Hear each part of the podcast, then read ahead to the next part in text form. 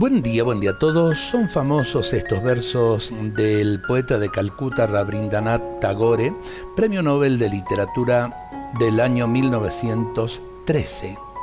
Dormía y soñaba que la vida era alegría.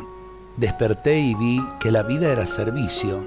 Serví y vi que el servicio era alegría. La mayor dignidad del ser humano radica en el servicio a los demás por amor.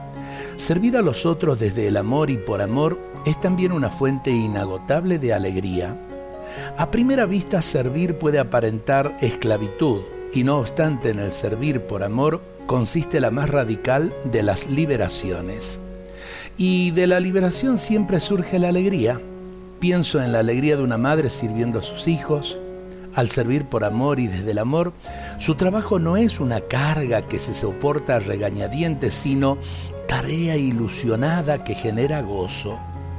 En el generoso servicio a sus hijos encuentra la madre la plena realización personal.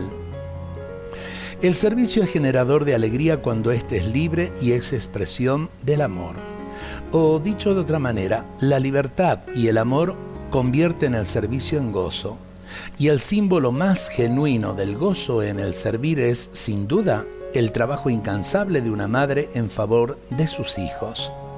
Ella se gasta y se desgasta por ellos sin esperar recompensa, o mejor dicho, en el gastarse y desgastarse por amor radica su recompensa y radica también, por supuesto, su alegría. Lo que decimos de las mamás lo podemos decir también del servicio de los papás, del servicio del profesional, del servicio de aquel que en definitiva a través de su trabajo eh, alcanza a los demás la posibilidad de vivir. Dios nos bendiga a todos en este día.